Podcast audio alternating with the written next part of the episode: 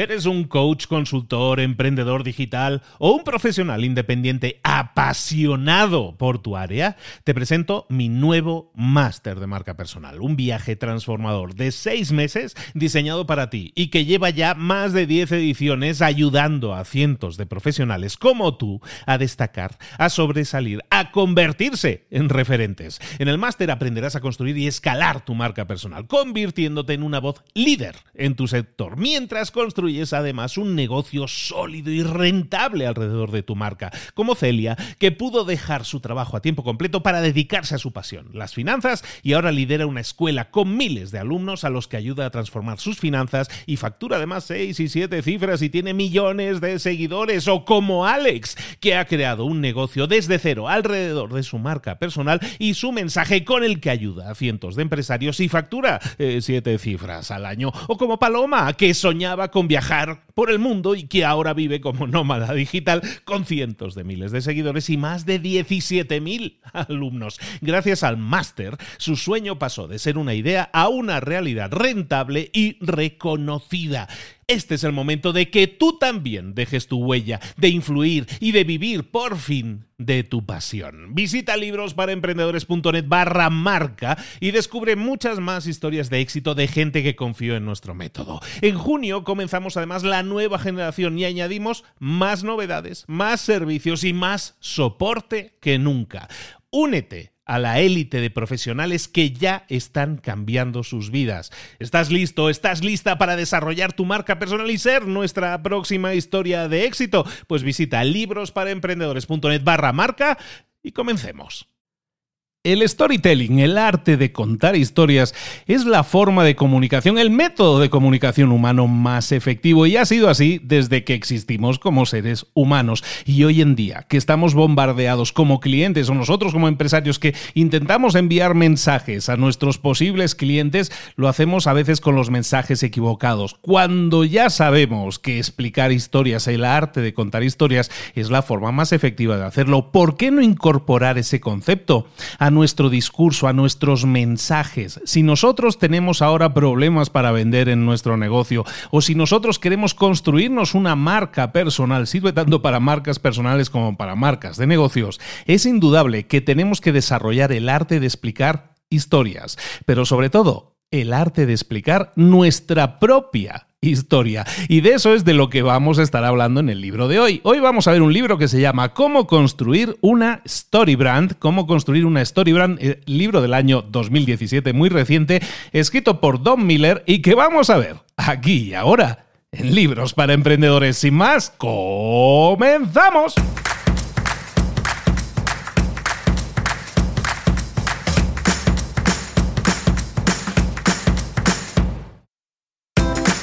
Bienvenidos al podcast Libros para Emprendedores. Para alcanzar el éxito en cualquier negocio que quieras emprender, debes formarte, debes estudiar, aprender para emprender. Y para ello, no hay nada mejor que un libro. En el podcast Libros para Emprendedores te ayudamos de tres maneras. Primero, seleccionando los mejores libros del mercado para ayudarte a emprender, a mejorar en tu emprendimiento. Segundo, te ofrecemos gratis un resumen de los puntos más valiosos explicados en cada libro. Y tercero, te damos finalmente pasos a seguir para poner en práctica todas esas lecciones aprendidas y así poder acortar tu camino hacia el éxito ya sea marketing, ventas, liderazgo, emprendimientos, mentalización, eh, vamos a analizar lo mejor de lo mejor, de los mejores libros del mercado y te lo vamos a dar todo bien masticadito y listo para ser aplicado. Soy Luis Ramos, empresario y emprendedor, y voy a acompañarte, si me lo permites, en este camino. Sin más, comenzamos. Muy buenas a todos, aquí estamos de nuevo con un nuevo episodio de Libros para Emprendedores. Como ves, traemos un libro muy reciente, como te explicaba en la introducción. Vamos a hablar de storytelling, sobre todo vamos a hablar de cómo confeccionar una historia, una forma de comunicar con nuestros prospectos y clientes que realmente conecte con ellos, que, que la gente nos reconozca como la opción interesante para ellos. Eso es algo que no hacen muchas marcas y deberían hacerlo. ¿Por qué? Porque hoy en día la mayoría de cosas que tienen que ver con, entre comillas, marketing que nos han dicho que tenemos que hacer, no funcionan. lo que le preocupa a la gente hoy en día es muy pocas cosas aparte de que les resuelvan sus problemas. En realidad ha sido siempre así. Somos egoístas por naturaleza y lo que buscamos es soluciones a nuestros problemas propios. Por lo tanto, si tú tienes una empresa, un producto, un servicio y quieres contactar con tu cliente, conectar con tu cliente y tienes una página web en la que empiezas a hablar de tu misión, de tus valores, eh, pones fotos muy bonitas de tu edificio y todas estas cosas, todo eso no te va a funcionar. Por muy bonito que sea eh, tu web, por muy bonita que sea tu página web. ¿Por qué? Porque ahí a lo mejor no le estás hablando a esa persona en el lenguaje que a esa persona le interesa, que es el lenguaje de resuélveme mis problemas, caramba, que eso es lo que piensa la gente en su cabeza. Entonces, ¿por qué tenemos que hacerlo ah, de esta manera? Pues es muy sencillo, es porque el cerebro funciona de una manera subconsciente, estamos programados así, el cerebro humano se interesa en las cosas que le ayudan a sí mismo a sobrevivir. Somos animales programados para la supervivencia desde siempre. Entonces nos comportamos de formas que siempre van orientadas a nuestra supervivencia. Estamos hablando de cómo funciona la mente de, los, de nuestros clientes, la mente del ser humano. El cerebro se enfoca en, en, aquellas cosas que cubren sus necesidades de supervivencia. Y hay muchos temas alrededor de eso. Hemos mencionado muchas veces la pirámide de Maslow, que habla de las necesidades humanas y las prioriza, de hecho, ¿no? Una, una necesidad de, nutrirse, de, comer, la, la de seguridad, la de las relaciones, y luego las que tienen significados como espiritual, fisiológico, psicológico Básicamente todas las personas estamos programados de alguna manera para cubrir esas necesidades. Y da igual la pirámide que escojas, puede variar los nombres, las nomenclaturas, pero está claro que siempre buscamos cubrir nuestras necesidades. Y, luego hay otra cosa que tiene que ver también, y por, por eso no funciona tanto nuestros mensajes de marketing, que es otro comportamiento muy humano, y es que el cerebro acostumbra a ignorar cualquier cosa que sea demasiado compleja ¿Por qué? Porque eso internamente consume energía, consume calorías. Entonces, si nosotros estamos enviando un mensaje publicitario, no se lo podemos poner difícil a la gente porque la gente va a desconectar de ese mensaje si es demasiado complejo. Entonces, sabiendo esto, ¿cómo podemos atraer la atención del cerebro de nuestro, de nuestro futuro cliente, de nuestro prospecto? Pues para eso tenemos que enmarcar nuestro mensaje en algo que tenga que esté relacionado eh, con esto que hemos hablado de entre comillas supervivencia. Cosas que tienen que ver con la supervivencia, cosas que tiene que haber en nuestro mensaje cuando nosotros comuniquemos nuestro producto, servicio, nuestra empresa, cuando lo comuniquemos, tenemos que eh, relacionarlo con cosas que para la persona signifiquen o impacten en su supervivencia. A lo mejor ahorrar dinero, a lo mejor ganar más dinero, a lo mejor incorporar nuevos recursos. ¿Por qué eso es importante para la persona? Pues porque el dinero le puede ayudar a sobrevivir sobrevivir y, los recursos que, tenga eh, después de utilizar tu producto o servicio le pueden ayudar. A lo mejor es porque ahorras tiempo. Si tú le ahorras tiempo a un cliente, le estás ayudando a sobrevivir porque le permite generar más dinero, por ejemplo, hacer otras cosas que le generen más beneficio. A lo mejor lo que busca es crear comunidad. Estamos hablando de las necesidades humanas y las estamos traduciendo a necesidades de tu cliente. ¿Y por qué ser parte de una comunidad puede ser importante para una persona en relación a su supervivencia? Porque interiormente pensamos que una comunidad nos ayuda a sobrevivir, porque al ser parte de esa tribu nos, eh, nos, proporciona automáticamente aliados. También y relacionado con la supervivencia podemos hablar de adquirir estatus. Una persona que adquiere determinado estatus, eso internamente y subconscientemente le, le, está diciendo, le está enviando el mensaje de que le está ayudando a sobrevivir. ¿Por qué? Porque de alguna manera le permite defenderse mejor de sus enemigos o atraer aliados más poderosos. También puede, eh, a lo mejor esa persona estar buscando oportunidades para ser más generoso y ser más generoso le puede ayudar a sobrevivir porque nos hace más eh, agradables a los ojos de los demás y atrae buenas relaciones. Y a lo mejor eh, el, el hecho de generar algo, un producto, un servicio, algo que nosotros podamos proporcionarle significado a esa persona. El significado también es fundamental para la supervivencia, las necesidades de supervivencia de la gente. Y una marca puede ofrecerlo directamente y así darle a esos clientes la oportunidad de hacer del mundo un lugar mejor. Entonces, como veis, hablando de lo que hemos hecho es tomar la pirámide de Maslow y relacionarla con la supervivencia de la persona. ¿Por qué a una persona le puede interesar determinada cosa si nosotros la ponemos en un mensaje? Recuerda siempre que Al final, subconscientemente, estamos pensando en nuestra supervivencia y todas esas cosas eh, de ahorro de dinero, generar más dinero, ahorro, de tiempo, eh, formar parte de una comunidad, adquirir más estatus, crear oportunidades para ser generosos y encontrar significado, todo eso eh, de alguna manera lo podemos relacionar también con la supervivencia. Por lo tanto, lo que tenemos que entender es que todo esto es algo que tenemos que incorporar en tus mensajes, en tus textos, en tus eh, vídeos si generas contenido en vídeo, en tus audios si generas contenido en audio. Básicamente, tus necesidades, ahora sí las tuyas, de marketing deben incluir el contar una historia. Una historia es algo lo más simple, lo más digerible para las personas. Es la forma de transmitir información que mejor funciona en la mente de la gente, porque le da información organizada de una, de una forma predecible, con una fórmula, con un formato que, a la gente le cuesta muy poco entender. Porque, nos, porque estamos programados de alguna manera para eh, tragarnos historias. Nos encantan las historias, los libros, las películas, todo eso. Entonces, si tú tienes un producto, un servicio, un negocio, también tienes que contar tu historia. Y es aquí donde entra este libro a profundidad y es lo que vamos a desarrollar en todo este resumen, es eh, la necesidad de que tú crees tu propia historia o como dicen en el libro, tu story brand. Story brand es una, una palabra, evidentemente en inglés, que es la conjunción de dos palabras, story y brand, que significa eh, historia, historia y marca. Entonces a tu marca le tienes que crear una historia que sea atractiva, de nuevo, para tus clientes, para tus prospectos y que les hagan entender que tú estás ahí para ayudarles, para estás más cercano a ellos la forma en que lo vamos a hacer, la metodología de crear una story brand es muy sencilla de entender, se basa en siete elementos que vamos a ver uno a uno. Pero te los detallo ya de, por adelantado, del 1 al 7, para que veas por dónde vamos a ir y es lo que vamos a estar desarrollando en todo este episodio.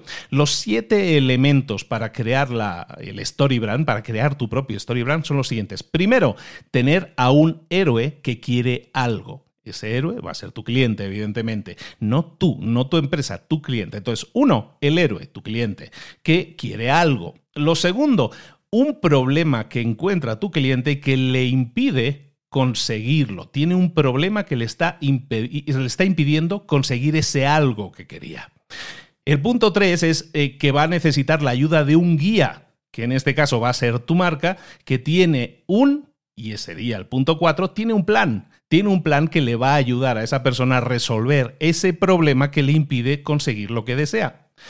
El quinto punto es que ese guía, que es la marca, que somos nosotros, debe invitarla a pasar a la acción, debe invitarla a hacer tienes que hacer esto, dar un siguiente paso.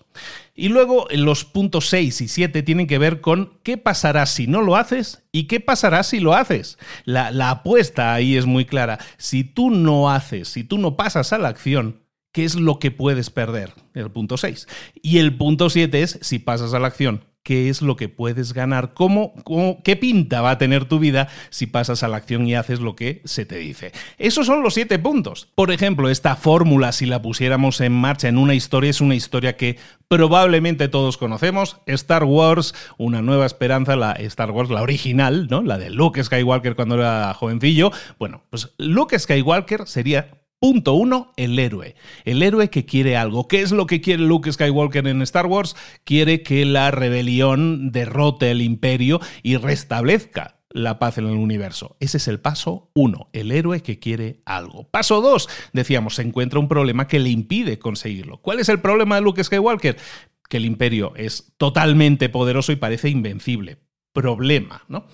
Punto 3. Necesita de un guía que le ayude. Ese guía lo encuentra en esa película y se llama Obi-Wan Kenobi, que se encarga de entrenar a Luke para que use el, sable láser y, y que confíe en la fuerza. Ese es el plan que le va a ayudar a resolver el problema. Es decir, ese es el punto 4. Punto 3 es el guía y utilizar el, el, sable y todo eso para derrotar y utilizando la fuerza es el plan.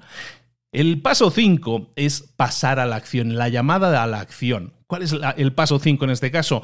la llamada de Obi-Wan de Obi que no de decirle tienes que pasar a la acción, tienes que activarte y unirte a la rebelión para así poder ayudar a derrotar el imperio. Esa es la llamada a la acción. El paso 6 y el paso 7, decíamos, son las apuestas. ¿Qué pasa si no haces nada y qué pasa si lo haces, ¿no? Entonces el paso 6 es si Luke tiene éxito, entonces va a ayudar a la rebelión a que no sea derrotada, en este caso en esa película, y eventualmente, paso 7, ¿qué pasará si él pasa la acción? Pues eventualmente salvará el universo, que es lo que quería originalmente, que es la derrota del imperio y el triunfo de la rebelión para restaurar la paz del universo. Entonces eso con una película funciona muy bien. Hemos estado hablando de storytelling. Claro, esto para las películas funciona muy bien, pero es que yo no tengo una película. Me vas a decir, yo tengo una empresa. Bueno, ¿y para una empresa cómo funcionaría? Pues básicamente de la misma forma tenemos que intentar rellenar esos blancos que tenemos, que en este caso recuerda que el héroe va a ser el cliente que quiere algo. Entonces, ¿qué es lo que quieren tus clientes? Como ves, todo el enfoque que vamos a, tener en cuenta aquí es darle enfoque al cliente. ¿Qué pasará si el cliente hace esto, esto, esto? ¿Qué resultados va a tener? Imagínate que tu empresa es una empresa que se dedica a, yo que sé, a barras energéticas, a estas barritas energéticas como chocolatinas energéticas para que ayudan a los estudiantes universitarios a mejorar su concentración. Tú tienes un producto que tiene unas determinadas características y siempre lo hemos estado viendo así, pero si le damos la vuelta y creamos ese story brand alrededor de todo esto, ¿qué, qué sucedería? Ya no estaríamos hablando del producto, estaríamos hablando, en este caso, pues el paso uno es este estudiante universitario que quiere comida nutritiva y que le ayude a enfocarse más y mejor en sus estudios. Ese es el, héroe y, el pro, y lo que quiere, digamos. Y entonces el problema, que es el paso 2, es, ¿cuál es el problema para esta persona? Quiere comida saludable que le ayude a enfocarse mejor en sus estudios, pero el problema es que no tiene tiempo libre para cocinar. ¡Pum! Ese es el paso 2, el problema. Entonces, el paso 3 es que necesita esta persona un guía o una guía. ¿Quién es la guía? En este caso, en este caso la guía es la empresa, tu empresa, que a lo mejor le ofrece una, una, suscripción para recibir en su casa todas las semanas todo un paquete de, de comida saludable y que ayuda a la concentración y que le, le hace estar súper activo y súper concentrado. ¡Pum! Ese es el plan que tiene esta empresa, que es la guía. El paso 5 era el botón de suscripción que esta página web de esta empresa tiene y en la que se invita a los estudiantes con un determinado descuento, incluso puede ser a que se inscriban porque tienen un paquete para estudiantes. Paso 5, pasa a la acción. Paso 6 y paso 7 decíamos, ¿qué pasa si no lo haces? ¿Y qué pasará si lo haces? En el paso 6, si el estudiante que, que, quiere mejorar en sus estudios no pide este tipo de comida con nosotros, con nuestra empresa, primero va a pasar mucha hambre y seguramente la comida que se haga va a ser comida basura que no le va a ayudar a concentrarse. Eso es lo que va a pasar si no lo hace. Y si lo hace, y si se apunta a nuestra suscripción, entonces se va a sentir pues, mucho más satisfecho con su comida, va a tener mucho, mucha más concentración, mucha más energía y la va a poder enfocar en los estudios y así conseguir aquello que esta persona quería, que era pues algo que le diera súper concentración a la hora de estudiar para sacar mejores notas. Entonces, como ves, de tener una barra energética que tiene unas determinadas características, de proteína, bla, bla, bla, ya dejamos de hablar de las características y nos centramos en hablar del cliente y de ese viaje de ese viaje Luke Skywalker que tiene que hacer si quiere eh, apuntarse, en este caso, a una suscripción para obtener un determinado resultado. Esta historia de siete partes es súper popular. ¿Y por qué sintoniza también? Sintoniza también, como lo habéis visto en el ejemplo de Star Wars, porque lo hemos visto miles de veces en todas las historias. Y entonces tenemos que, que incorporar esa forma de describir las cosas poniendo como protagonista al cliente y haciendo que esa persona se sienta protagonista y sepa las consecuencias tanto positivas como negativas de sus acciones y que sepa que hay una cosa, en este caso un servicio, un producto, en este ejemplo que damos de la barrita, eh, que le puede servir para conseguir sus resultados, para conseguir esa meta. Entonces el paso uno para crear tu propia story brand es muy simple y de hecho es básico que lo mantengamos simple. ¿Qué es lo que vosotros buscamos? Ahora es definir quién es el héroe y qué es lo que quiere. ¿Quién es el héroe en esta historia? En tu historia, el héroe tiene que ser siempre el cliente nunca tu marca, nunca tú, siempre el cliente. Tienes que encontrar, saber definir, describir perfectamente a, tu cliente y cuáles son esas necesidades relacionadas con su supervivencia, como decíamos antes en el símil, eh, que están asociadas con tu producto. Vamos a hablar de lo que el héroe cliente quiere ¿Y, qué es eso lo que quiere? Y eso va a generar lo que llaman en el libro una brecha en la historia. ¿Qué es una brecha en la historia? Es algo que el cliente quiere alcanzar, pero que evidentemente no ha alcanzado todavía. Es algo que quiere, pero que todavía no tiene. No tiene. Entonces eso crea una brecha, un agujero que hay que rellenar y es lo que vamos a ir rellenando, ¿no?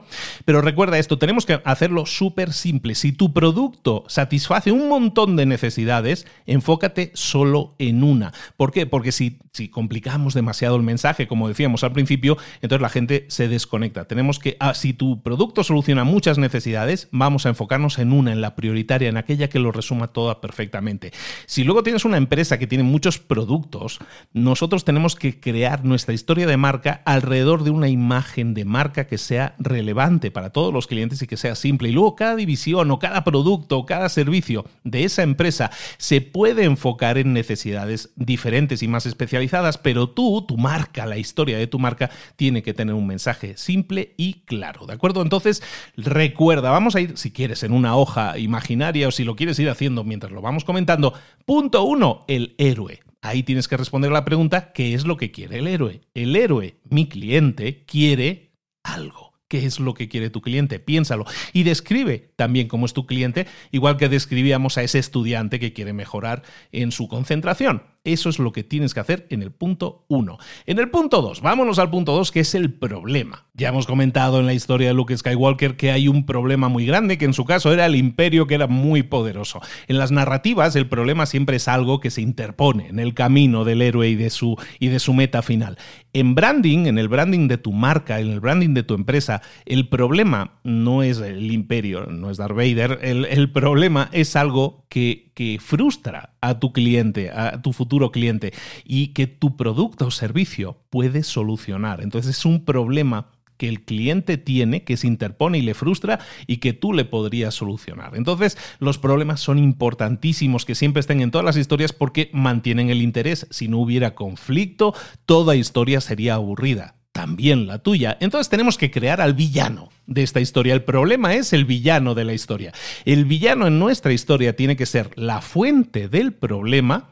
Eh, tiene que ser reconocible, tiene que ser uno único, tiene que ser legítimo y, y, básicamente hay tres tipos de problemas, tres tipos de villanos que nosotros podemos generar. Pero incluso deberíamos generar los tres tipos para, tenerle, para darle mucha más fortaleza a tu marca. ¿Cuáles son los tres tipos de villanos, los tres tipos de problemas? Tipo 1, problemas externos. Los problemas externos son esos problemas que pueden ser barreras físicas que se interponen entre el héroe y lo que busca y lo que desea, ¿no? lo que quiere conseguir. Y son, deben ser muy fáciles de identificar y también entenderse cómo pueden resolverse. Por ejemplo, en la historia de Luke Skywalker, eh, el ejemplo del, del, problema externo sería la estrella de la muerte, ese, esa estrella planeta que es un arma muy poderosa que puede destruir planetas enteros. ¿no? Entonces ese es el, problema, es un problema externo, es una barrera física externa a la persona. En una marca, pues en una marca, si, si tenemos en cuenta que los problemas siempre son problemas de nuestro cliente, ¿qué problema puede tener nuestro cliente si yo soy Apple, por ejemplo? Pues, eh, pues a lo mejor mi cliente, que es alguien que no tiene computadora, no tiene ordenador cuando lo necesita y, eso es un problema externo. Y Apple, ese es un problema que puede resolverte porque es un problema que él te puede resolver vendiéndote una Mac, por ejemplo, ¿no? un ordenador Mac. Entonces ese es un ejemplo de problema que puede tener tu cliente, problema externo. Ahora, continuemos, excavemos un poco más, quitémosle capas a esa cebolla. También puede ser que nuestro cliente tenga un problema interno. ¿Cuáles son los problemas internos? Son emociones, fundamentalmente frustración. Y esa frustración se crea por el problema externo. En las, historias, en general, los problemas internos siempre tienen que ver con las dudas que tiene nuestro protagonista y que uno pues, se siente identificado con ellas. Entonces, un problema interno de alguna manera es una emoción frustración normalmente que viene causada por el problema externo. En este caso, Luke Skywalker en Star Wars, y simplemente lo pongo por un ejemplo porque todos conocemos la película, ¿no?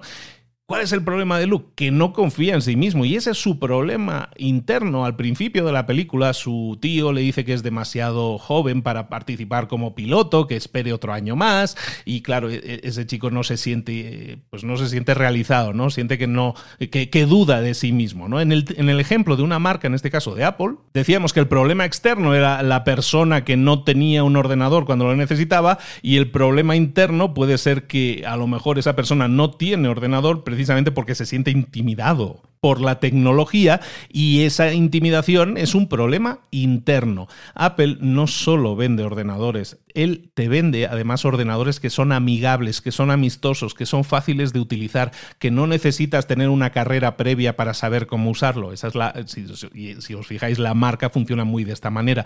¿Por qué? Porque de esa manera soluciona problemas internos, emociones o frustraciones que el cliente pueda tener.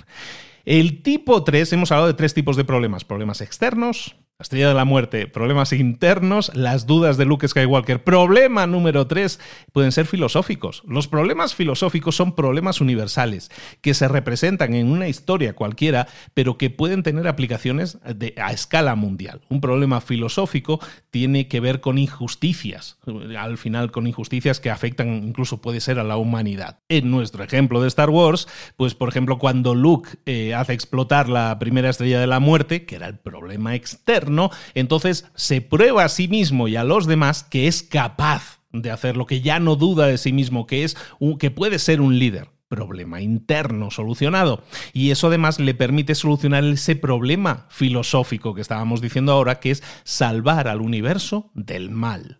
¿No? Y en el caso de una marca, en el caso de Apple, por ejemplo, ¿cuál es el problema filosófico? Pues el problema filosófico que a lo mejor puede estar eh, solucionando es la idea de que todas las personas deberían tener el derecho de poder expresarse y comunicarse con los demás de una forma fácil y ágil. Y eso es lo que precisamente un ordenador Apple eh, les ayuda a conseguir. Por lo tanto, ese ordenador les subraya que puede solucionar su problema externo, interno y filosófico. Y eso hace que esa empresa, por ejemplo, que sabe muy bien construir ese discurso, pues se convierta en la empresa más poderosa del mundo. La mayoría de las empresas somos muy buenos solucionando los problemas externos. Si yo sé que mi cliente es un cliente que tiene en la necesidad de solucionar el problema de hambre que tiene esa persona, pues yo puedo crear una tienda que vende hamburguesas y le sirve comida a esa persona y así ya no tiene hambre esa persona. Eso es un problema externo solucionado.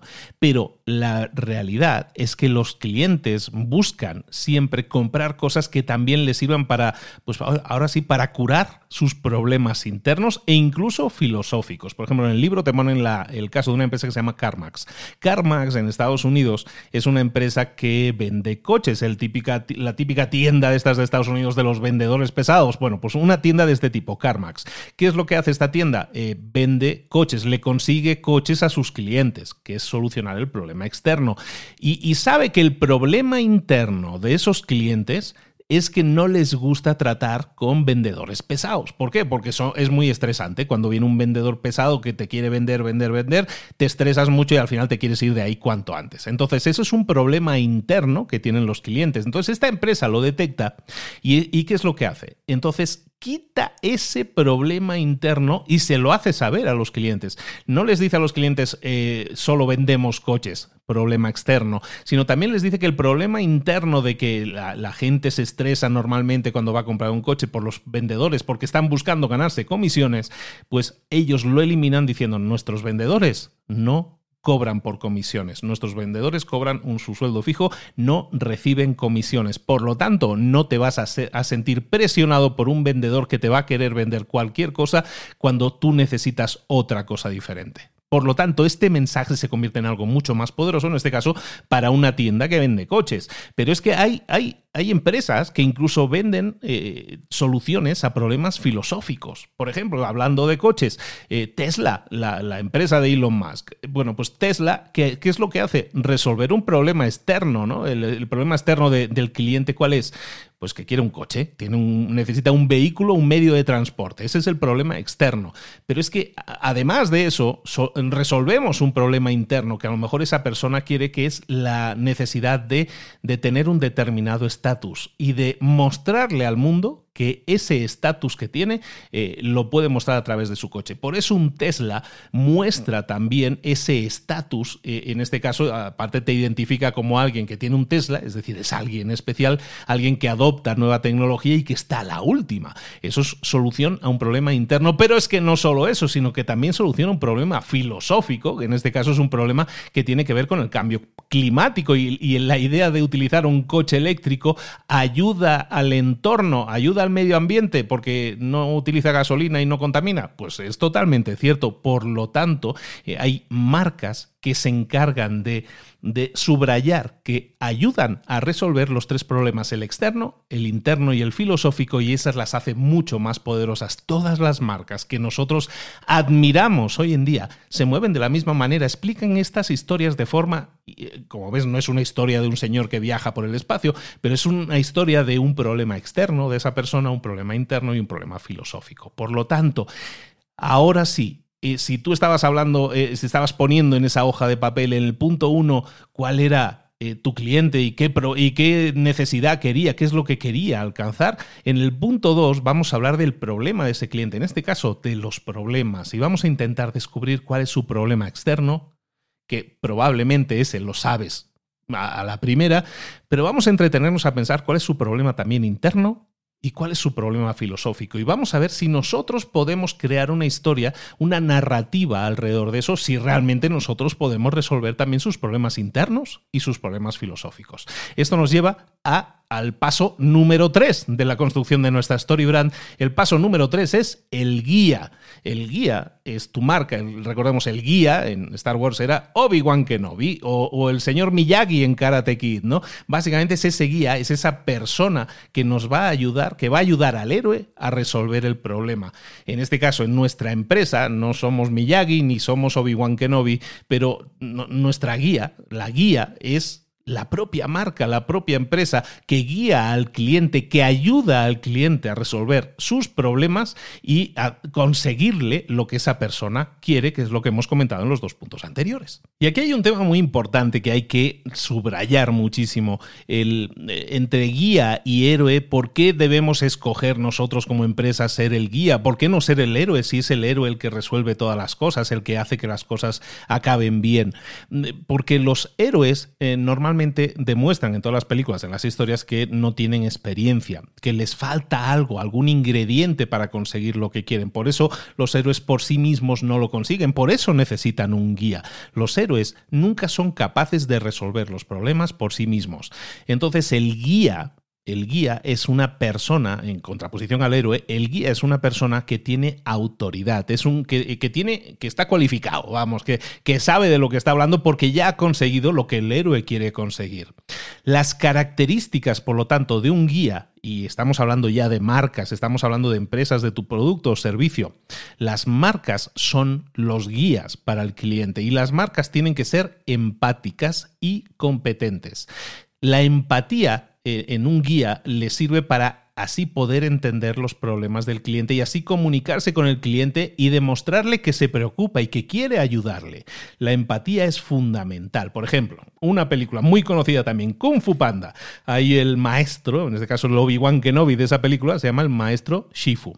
El maestro Shifu eh, llega a entender a Po, el, panda protagonista, que, eh, que, está intentando aprender un poco de kung fu, pero el entrenamiento se lo hace súper complicado, súper difícil, y ese, ese panda, Po, eh, está frustrado. Entonces, la empatía la demuestra el maestro cuando llega a entender la frustración del, del panda. Y luego la competencia, eso es empatía, y luego la competencia Quiere decir que, ese maestro es competente. Un guía siempre debe demostrar competencia, que es competente. Entonces, ¿qué es la competencia? Es la capacidad de ayudar a clientes a resolver sus problemas y demostrar su autoridad. En esta película, el maestro Shifu tiene un montón de experiencia porque ha entrenado a un montón de, de gente que ha estudiado artes marciales de altísimo nivel. Ha sido profesor de los más de los mejores, ¿no? Entonces, eso demuestra su competencia. Entonces, nosotros como marca, ya dejando de lado un lado al Kung Fu Panda, nosotros tenemos que demostrar esas dos características, empatía y competencia, porque eso es lo que genera una buena primera impresión de nuestra marca, de nuestro producto, de nuestro servicio. Porque una persona cuando nos conozca o cuando tenga un primer conocimiento de nosotros va a preguntarse, ¿puedo confiar en, este, en esta empresa, en esta marca? ¿Puedo respetarla por lo que hace? Ahí es donde tenemos empatía y competencia. La empatía se va a generar nuestra credibilidad y la competencia se va a, va a generar nuestro respeto. Entonces, ¿cómo podemos demostrar la competencia nosotros como empresa y ya de una forma muy práctica en nuestra página web, por ejemplo? Pues la competencia la podemos demostrar, eh, ojo, sin, sin intentar que suene a presuntuoso, no queremos ser unos presumidos. Entonces, lo que vamos a hacer en nuestras páginas web, en nuestras comunicaciones, de alguna manera es, eh, es demostrar con evidencias que nosotros somos eh, competentes. Por ejemplo, en nuestra página web vamos a poner testimonios de casos de éxito eh, ayudando a otras personas en el pasado que tienen el mismo perfil que nuestro cliente. Eh, vamos a, postear, vamos a publicar no interminables listas de testimonios, sino recomiendan en el libro tres testimonios y vamos a escoger aquellos que son breves y, que, y, que no se, y que no suenen falsos, básicamente, ¿no? que no, no canten nuestras alabanzas a lo bestia Vamos a buscar tres testimonios. Eso es algo que podemos poner en nuestra página web si tenemos experiencia previa y si es un producto nuevo, vamos a buscar que una serie de, usuarios lo prueben primero y que se conviertan en testimonios en nuestra página web. Vamos también a, utilizar estadísticas si es, si es posible. Las estadísticas demuestran que tu marca tiene un, vamos, tiene un historial de casos de éxito. Las estadísticas me refiero a números que, digan, yo qué sé, en el caso de un libro, eh, más de 20.000 copias vendidas, ¿no? Eso es una estadística un número. Otra cosa que podemos utilizar para demostrar nuestra competencia, que somos competentes, son los premios. A lo mejor, si hemos recibido algún premio, eh, lo vamos a presumir. Vamos, si yo he aparecido en determinado sitio o he sido mencionado en determinado tal, lo voy a. Y eso puede ser un premio, lo voy a mencionar. Y también vamos a mostrar, por último, logos de, sitios en los que hayamos salido. Yo qué sé, si yo, por ejemplo, Luis, he hecho una charla TED, pues sería interesante que yo pusiera el logo de TED en mi página. Si yo he aparecido mencionado en una determinada revista como Entrepreneur, pues sería interesante que pusiera eso. ¿Por qué? Porque genera eh, la imagen de competencia, de que eres competente. Por lo tanto, vamos a intentar ahora mismo, en este paso 3, eh, definir cuál es la guía, cuál es la narrativa, cómo vamos a resolver los problemas de esa persona y vamos a intentar definir cómo podemos demostrar la competencia de nuestra marca. ¿Cómo vamos a solucionar el problema? Digamos, eso viene en el, en el, punto siguiente, que es el plan. El plan son los pasos a seguir, es tu receta para solucionar el problema, el miedo, la inseguridad que tiene esa persona y que consiga lo que quiere. El paso número cuatro, el plan, es ese conjunto de instrucciones paso a paso que tú como marca le vas a dar al cliente para que los ejecute y así obtenga el resultado que quiere obtener. el, el cliente tiene que empezar a hacer algo si quiere solucionar ese problema y lo que tiene que hacer esa persona es el plan, los pasos a seguir. Hay dos tipos de plan, básicamente en el libro, pero en realidad es uno y el otro es pues, un complemento. Eh, eh, hay dos tipos de planes. Según el libro, eh, son los planes que implican procesos, el plan de procesos. El, el proceso básicamente es clarificarle al cliente que va a hacer negocios contigo y cómo debe usar el producto. Y ese plan puede tener eh, varias partes o varios tipos, subtipos, podríamos decir, que es el plan antes de la compra o el plan después de la compra o una combinación de los dos. El plan antes de la compra puede ser los pasos que tiene que hacer esa persona antes de pagar. Por ejemplo, si tú vendieras zapatos y los haces zapatos en línea, pues a lo mejor quieres que la persona eh, se imprima una determinada hoja de papel y te diga exactamente la medida desde la punta del dedo eh, gordo hasta el talón, por ejemplo, ¿no? Para que de esa manera, como sabemos que hay N cantidad de marcas que miden las tallas de los zapatos de cualquier manera, nosotros lo vamos a solucionar. Le decimos, imprímete esto, mídete exactamente, haz una medida exacta y nos dices la medida. Eso puede ser parte del plan. Es decir, imprímete esto, mídete el pie y nos pones ese dato y así vamos a garantizarte que los zapatos te van a cuadrar como un guante. O por ejemplo, yo hace poco me compré un anillo que se llama Oura. El, el Ring es un anillo que tú te lo compras y, bueno, es un anillo que te mide, es como estos relojes deportivos, ¿no? Que es un, un, anillo que te mide las pulsaciones, la, cómo duermes y todo eso, y te da analíticas de tu sueño y todo eso, y te puede ayudar a mejorar tu sueño. Bueno, Pues yo me compré este anillo y en vez de enviarme el anillo, me enviaron primero en un primer envío una caja en la que había, creo que eran como 10 o 12 anillitos de plástico que servían para medir el dedo y decir, eh, escogen qué dedo te lo quieres poner, te aconsejaban, oye, mejor este que este, pero escoge el dedo en el que lo quieras poner y pruébate el anillo que te quede mejor, de plástico. Y a cada anillo tenía un número, entonces yo voy a la página web, ya he recibido la cajita, me he probado y mi talla es la 13. Bueno, pues le enviaba eso y a continuación el siguiente envío ya me enviaban el anillo. Todo esto son planes, pero como ves son ejecuciones paso a paso de qué es lo que tienes que hacer para conseguir determinado resultado. Pueden ser pasos antes de la compra o pueden ser pasos después de la compra, es decir, después del pago vas a tener que hacer esto, esto, esto y esto. Yo que sé, si compraste zapatos eh, a través de esta medida, te aconsejan que el plan después de la compra es recibe los zapatos, ábrelos inmediatamente, pruébatelos por la mañana por determinada razón y ponte a caminar con ellos durante eh, dos o tres horas. Mira cómo te sientes, te sientes bien no te molestan, no te rascan, no te pican, perfecto. Entonces, esos son los pasos a seguir para ahora sí tener el zapato perfecto que te ajusta como un guante. Entonces, como ves, podemos tener eh, planes, eh, pasos a seguir que pueden ser antes de la compra o después de la compra. O puede ser una combinación de ambas, puede ser una combinación de esto que hemos dicho, ¿no? Pues el plan es siempre que busques cuál es la talla de zapato, imprimiendo esto y midiéndotelo, eh, luego nos lo pones en la página web, haces la compra y automáticamente vas a tener el paso, paso y paso para, para recibir el resultado que es un zapato que te cuadre. Como ves, son combinaciones de pre y post, pero al final son pasos a seguir por esa persona. El segundo tipo de planes son los acuerdos. Los acuerdos pueden ser implícitos o explícitos, pero básicamente los acuerdos en un plan tienen que ver con la, disminución de riesgos y valores que puedan tener compartidos. La, la disminución de, de, riesgos, pues puede ser que a la gente no le guste comprar zapatos en línea porque no sabe si le van a quedar eh, bien o no y que pues la, la reducción de riesgos que tú le ofreces a esa persona es decirle, y si no te quedan bien, te puedes devolverlos, aunque ya te los hayas probado, eh, nos los puede enviar de regreso y, le devolvemos el dinero íntegro. Y, no hay gastos de envío, por ejemplo. Pues es una reducción de los riesgos que esa persona puede temer. Eh, y también pueden ser valores compartidos, ¿no? Que tu marca demuestre que tiene algo en común con la gente. ¿no? Hay empresas que, por ejemplo, que te venden en los zapatos eh, y que te dicen, por cada zapato que te venda, que, que tú me compres, yo voy a donar otro par de zapatos iguales para ayudar a los niños que no tienen ni para zapatos. Entonces, esos son valores compartidos compartidos y esos son planes que no tienen que tanto que ver con la venta, pero que ayudan a que la gente sepa que en este caso, post compra eh, de mis zapatos, yo voy a estar implícitamente donando otro par de zapatos y eso puede tener mucho que ver con el impacto que quiero generar en el mundo, bla, bla, bla.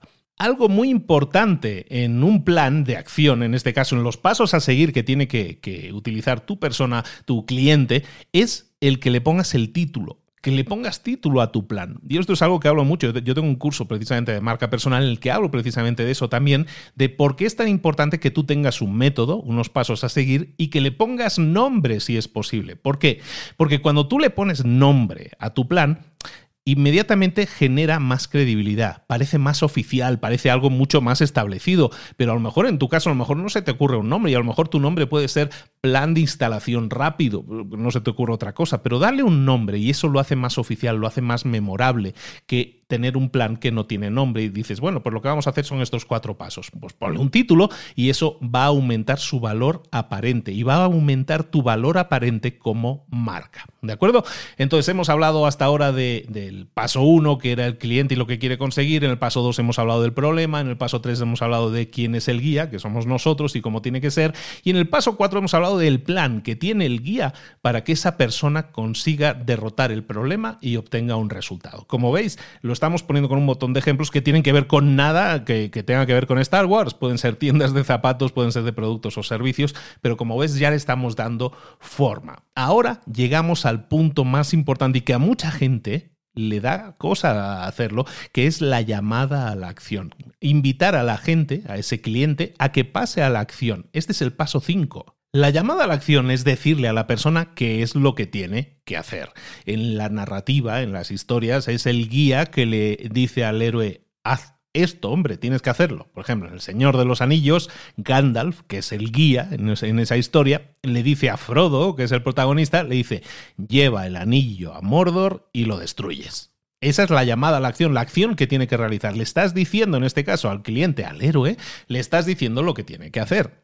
En branding, en, la marca que tú quieres desarrollar para tu empresa o para ti, eh, la, la marca también tiene que decirle al cliente qué es cuál es la acción que tiene que realizar. Y eso en una página web, por ejemplo, es el botón que tienes que poner muy visible en tu empresa, en tu página de empresa, eh, no, solo informando de productos y servicios, sino también diciendo a la persona esto es el siguiente paso que quiero que hagas. Y este es el punto que a, las empresas les cuesta más decirlo, dicho, porque van a decir, ah, es que a mí no me gusta porque voy a sonar muy vendedor. No es exactamente así como tenemos que pensar si queremos construir una verdadera marca sólida. Si nosotros queremos que nuestro cliente compre algo, debemos tomar la iniciativa y debemos de invitarles gentilmente, si es posible, a que lo hagan. ¿Por qué? Porque tú sabes que tienes la solución a ese problema.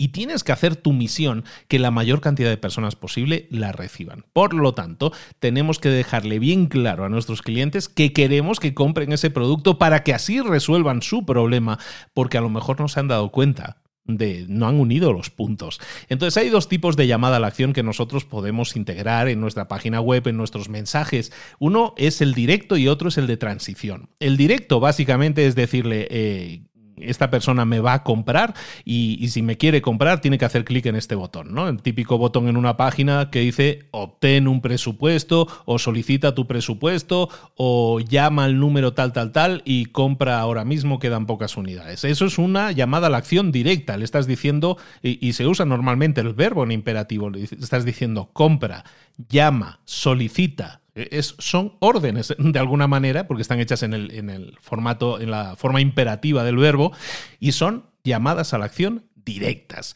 Decimos que hay dos tipos de llamada, la otra es de transición. ¿Cuáles son las llamadas de transición? Son llamadas a la acción, pero que no le están pidiendo al cliente cómprame, sino que le están diciendo si te interesa esto, aquí tienes una información que te va a ayudar, ¿no? Por ejemplo, si eh, el típico PDF gratuito con las cinco claves que tienes que saber, si quieres perder peso, lo que sea, todo eso son PDFs que te sirven para comenzar a tener diálogos uno a uno con tus clientes. Son de transición porque lo que estás intentando es ganarte la confianza de tu cliente antes de ofrecerle la venta, pero la venta se la vas a tener que ofrecer, ¿vale? Entonces, en nuestro en nuestro mensaje, en nuestra historia, en nuestra página web, eh, lo aconsejable sería utilizar las dos cosas, los dos tipos de llamada en todo tu material de marketing. La llamada a la acción directa, ¿por qué? Porque siempre va a haber alguien que entre en tu página y que esté dispuesto a comprar en ese momento. Tienes que darle la opción. Y para todos aquellos que no estén dispuestos a comprar en ese momento, no estén decididos por la razón que sea, les ofreces una, una llamada a la acción de transición. Entonces vamos a intentar tener esas dos llamadas a la acción siempre en nuestra página web. Es importantísimo esto. Y aunque parezca una tontería y una obviedad, la mayor cantidad de empresas que te puedas imaginar no lo hacen les da cosa poner una llamada a la acción y piensan que una página web, en este caso que estamos hablando de páginas web, es una cosa informativa en la que simplemente es como un folleto, pero no hay nada más, no hay nada entre comillas agresivo ni vendedor. No estamos siendo agresivos, estamos identificando ese problema, ese problema para esa persona y diciéndole, oye, hay una solución y es esta. Entonces, recuerda, si tú en tu página no tienes este tipo de llamadas a la acción, la gente puede entrar en tu página y tal como entra se va. Pero si tú les invitas a entrar a tu página y en esa, en esa página tienen la opción, tienen la idea de que este es el paso siguiente que tienen que dar, entonces lo van a dar, ¿vale? Entonces empieza a pensar cuál es esa llamada a la acción que podrías poner en tu material de marketing, en tu página web, para invitar a la gente de forma directa que dé el siguiente paso de compra y también para que mm, de forma de transición puedan entrar a formar parte de tu base de datos, de tu mundo, para que tú les puedas seguir enviando información y ojalá un poquito más adelante te compren. En el paso 6 estamos hablando de qué pasará si esa persona no pasa a la acción. Y aquí entramos ya en el tema de motivaciones humanas. hay solo dos formas de motivar a una persona para que haga algo y una es que va a conseguir algo bueno si lo hace y la otra es que va a evitar que le suceda algo malo. O sea, una cosa es la huida de lo malo y la otra la búsqueda de lo bueno. Y curiosamente, el mayor motivador es la huida de lo malo. Entonces, en este punto en el que vamos a resaltar lo que, lo que podría salir mal o lo que sucedería que si tú no haces nada, si tú no pasas a la acción, en el tema de la narrativa, en las historias, siempre está la posibilidad de la pérdida, con las, las terribles consecuencias de la pérdida. Por ejemplo, Harry Potter. Si Harry no vence a Voldemort, al malo de la película, entonces todo ese mundo de, magos eh, pues va a sufrir, va, va a meterse en un mundo de torturado, va a morir mucha gente todo eso son cosas malas que va a pasar si Harry Potter no no vence, en este caso al malo.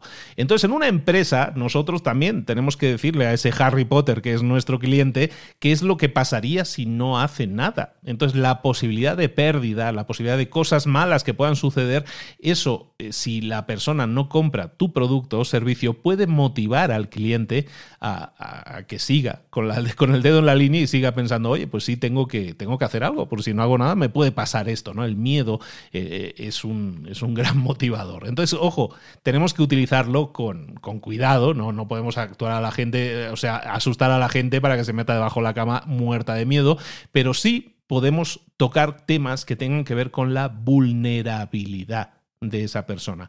Señalarle a esa persona lo vulnerable que está su situación actual. ¿De acuerdo? La vulnerabilidad de alguna manera señalarle cosas eh, que ahora mismo no están en la mente de esa persona y que pueden ser preocupantes, ¿no? Eh, yo qué sé, una casa, eh, yo qué sé, una, una, estadística te ponen en el libro de en esta zona del noroeste del país, el 85% de las casas no están preparadas para resistir un terremoto. Entonces, ese es el problema. Le estamos mostrando ese miedo a la persona y también le estamos señalando que pueden reducir a lo mejor esa vulnerabilidad. Hay una serie de pasos que puedes dar ahora mismo para reducir la vulnerabilidad de tu casa, porque probablemente tu casa es parte de ese 85% de casas que no resistirían un terremoto.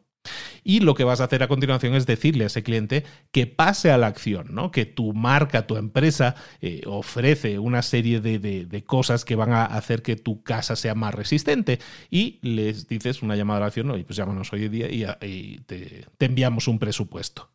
Eso es tocar los puntos de miedo de las cosas que pueden salir mal si no haces algo, cliente. Eso es lo que pasaría si, si, no haces nada, si no pasas a la acción. Y el último elemento de esta lista de siete es qué pasaría si sí lo haces. ¿Cuál es esa posibilidad de ganancia que puedes tener en tu vida? ¿Cuál es ese final feliz que sucede en las historias?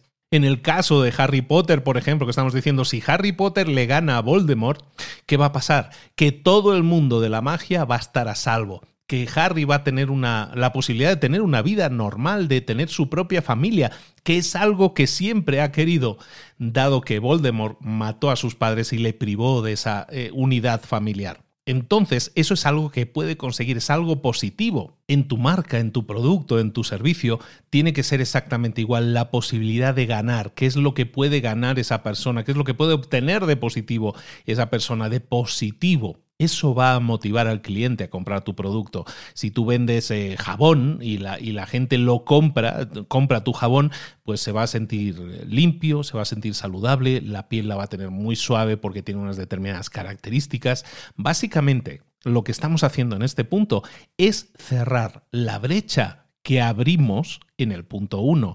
En el punto 1 hablamos del héroe, del cliente y de qué es lo que quiere conseguir que no ha conseguido todavía. Lo que estamos haciendo aquí es cerrar el nudo. Estamos diciendo qué es lo que va a suceder cuando lo consiga.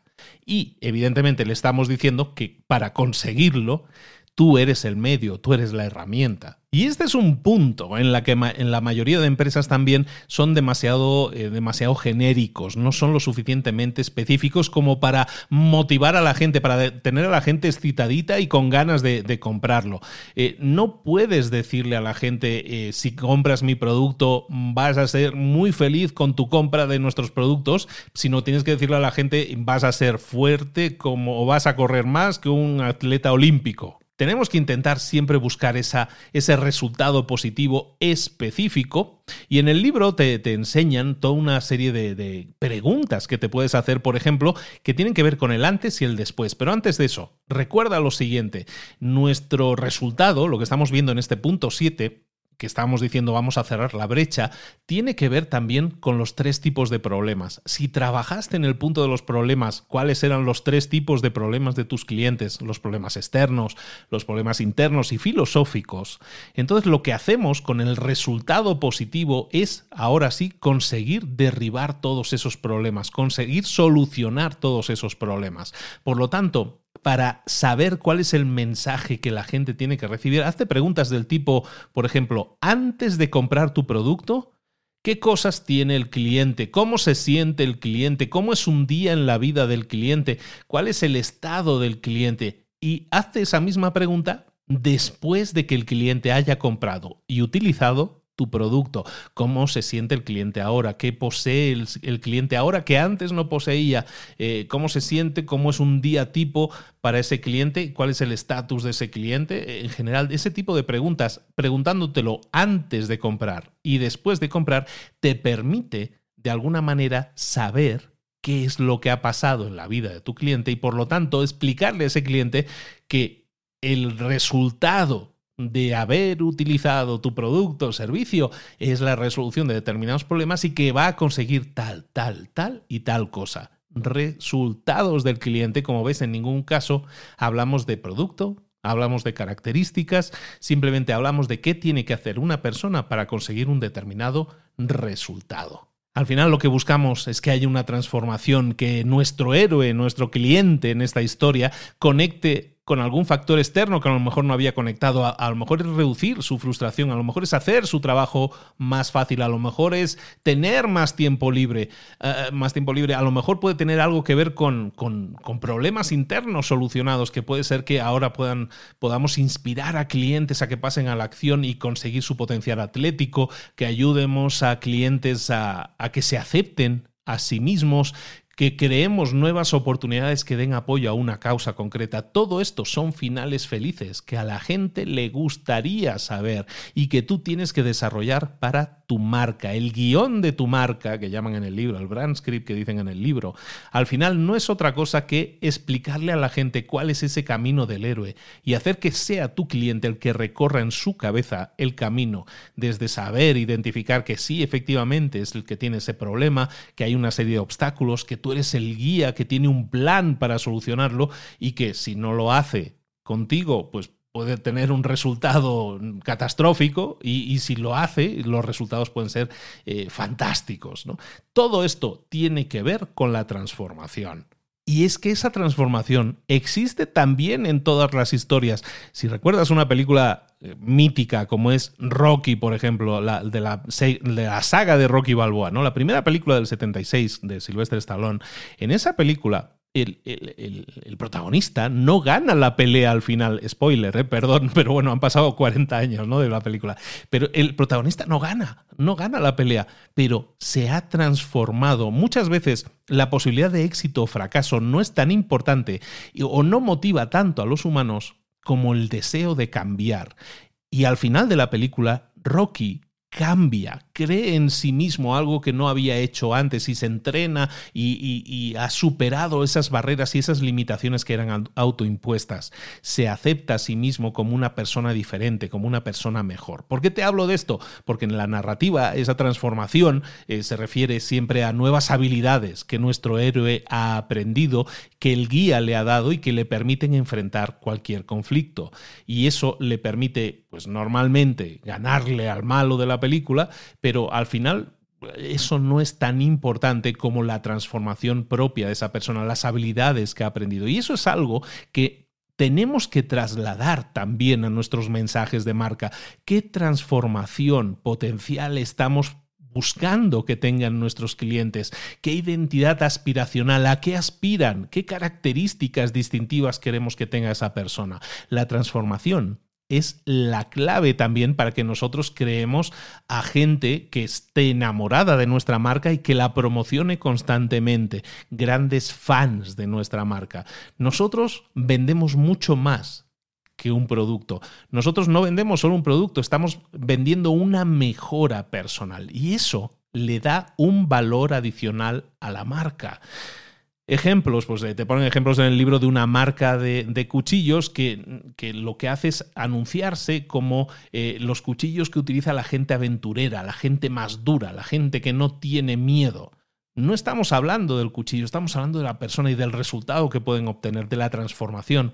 Y si tú vas a la tienda, vas a Home Depot y ves los cuchillos, no los vas a comprar porque son de un material fantástico, sino los vas a comprar porque te vas a sentir como algo a lo que aspiras ser. Ahora me siento como una persona más dura, una persona sin miedo.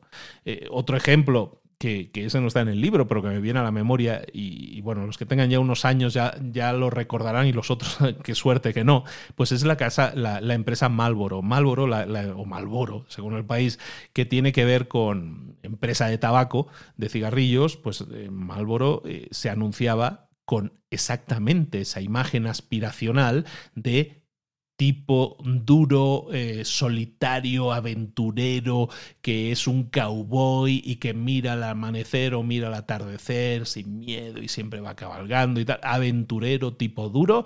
Y esa imagen la utilizaron durante, no años, décadas, y con altísimo éxito porque vendía esa imagen aspiracional. Nosotros tenemos que darle a las personas también esa identidad aspiracional de qué es lo que pueden conseguir y está relacionado con el resultado que queremos que esa persona eh, tenga, pero sobre todo enfatizando la transformación.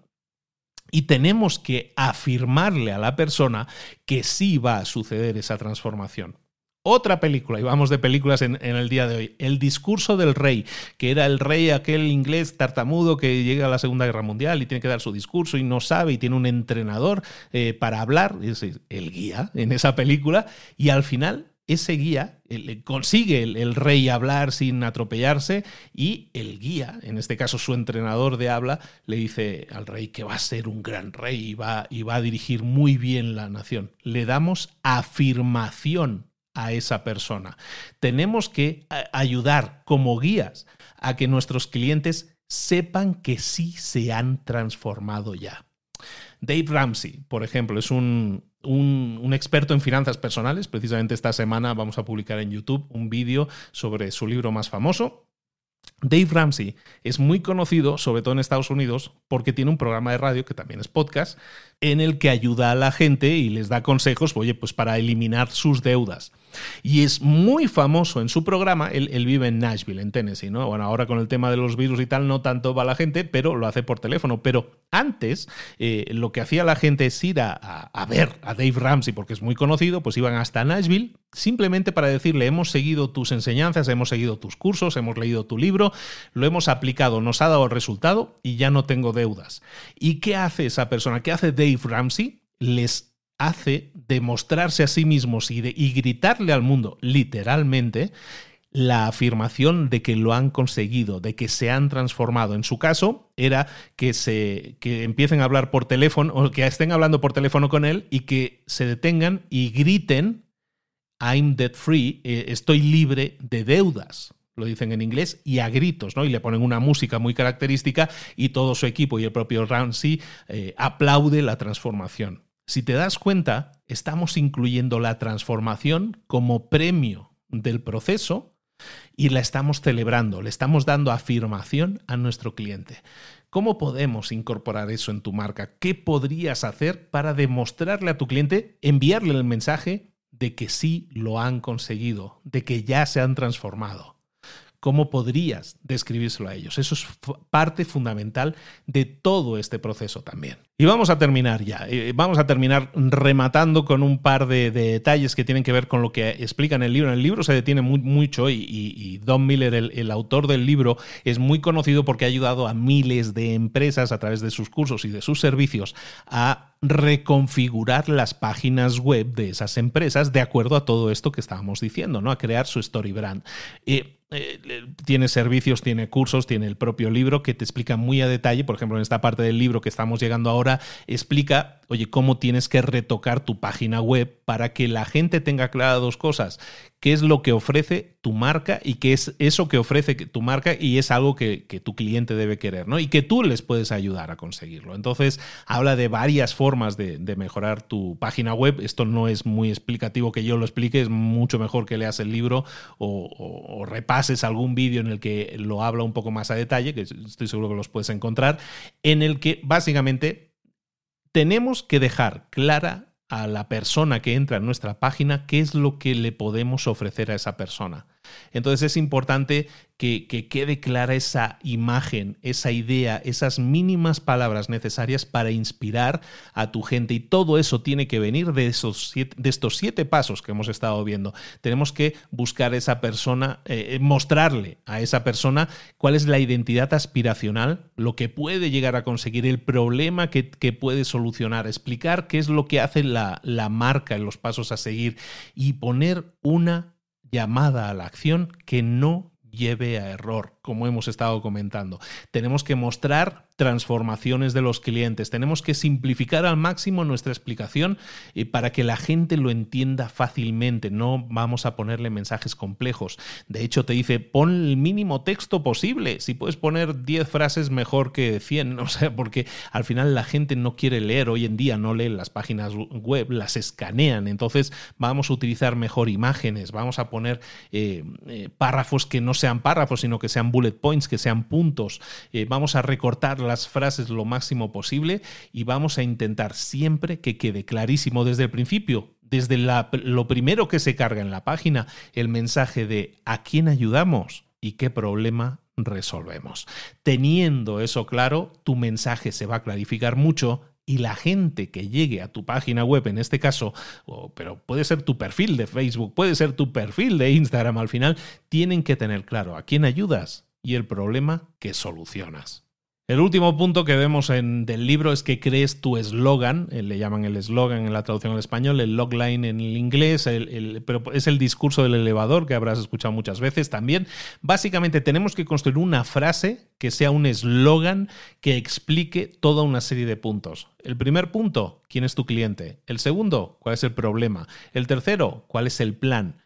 Y el cuarto punto, ¿cuál es el resultado positivo? Un ejemplo, eh, por ejemplo, ayudo a estudiantes que se enfrentan a exámenes muy difíciles de determinada materia, es estudiante con su problema, en este caso el héroe con su problema, les ayudo a mejorar sus hábitos de estudio para así conseguir las notas más altas.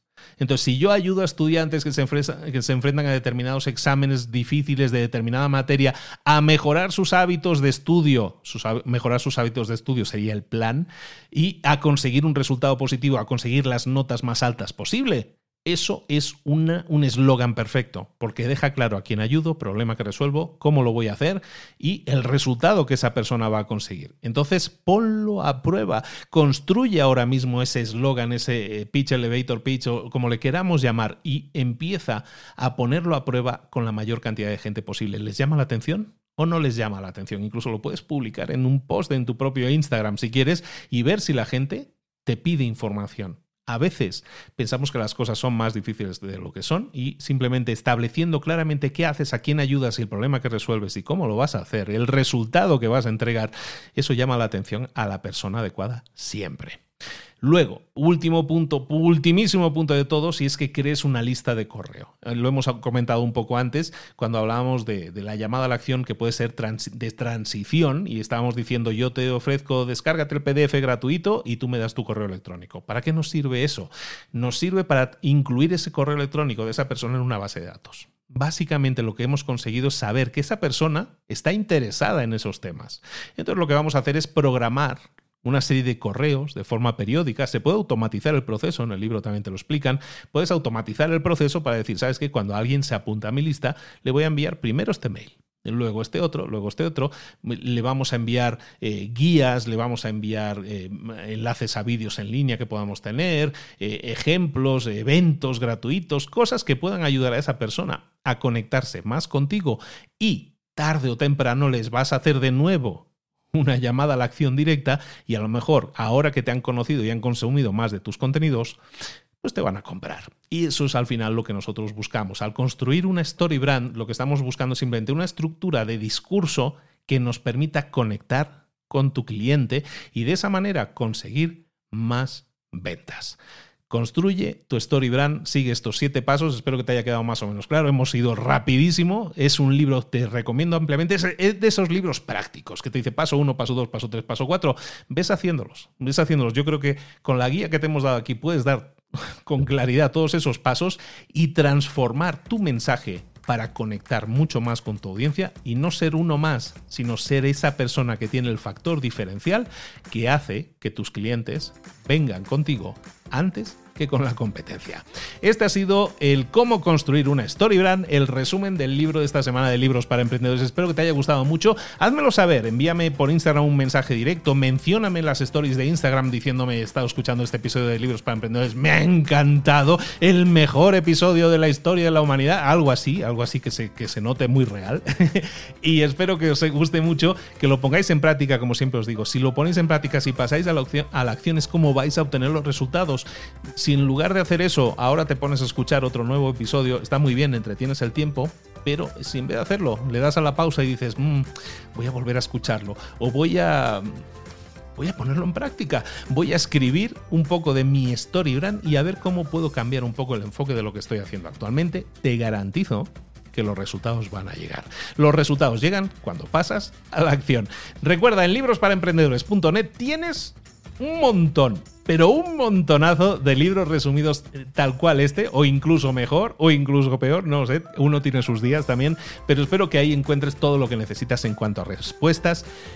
Lo que tienes ahí son herramientas que te sirven para conseguir resultados. Entonces, utilízalas sabiamente, entiende que son herramientas, utilízalas. Es decir, no compres un martillo y lo guardes en el cajón. No escuches un podcast y no hagas nada. Si te compras el martillo, utilízalo y cuelga el cuadro. Si escuchas el podcast, ah, reflexiónalo y ponlo en práctica. Obtén resultados. Menciónanos en las redes sociales, arroba libros para emprendedores en Instagram. Te lo agradezco mucho como siempre. Y nada, nos vemos la próxima semana con otro resumen nuevo en Libros para Emprendedores. Un abrazo. Hasta luego.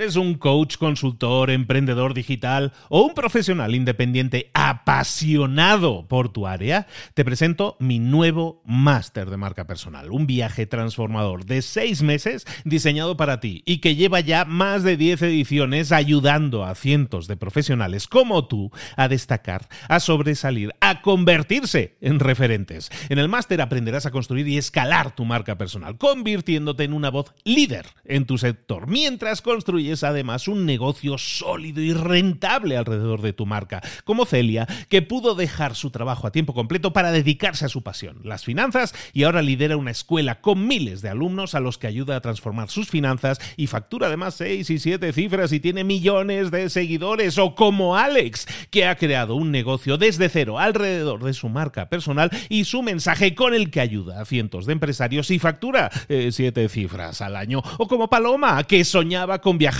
por el mundo y que ahora vive como nómada digital con cientos de miles de seguidores y más de 17.000 alumnos. Gracias al máster, su sueño pasó de ser una idea a una realidad rentable y reconocida.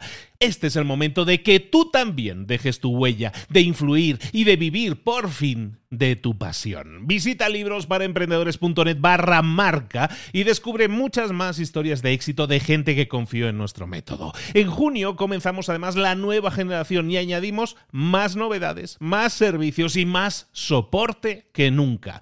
Únete a la élite de profesionales que ya están cambiando sus vidas.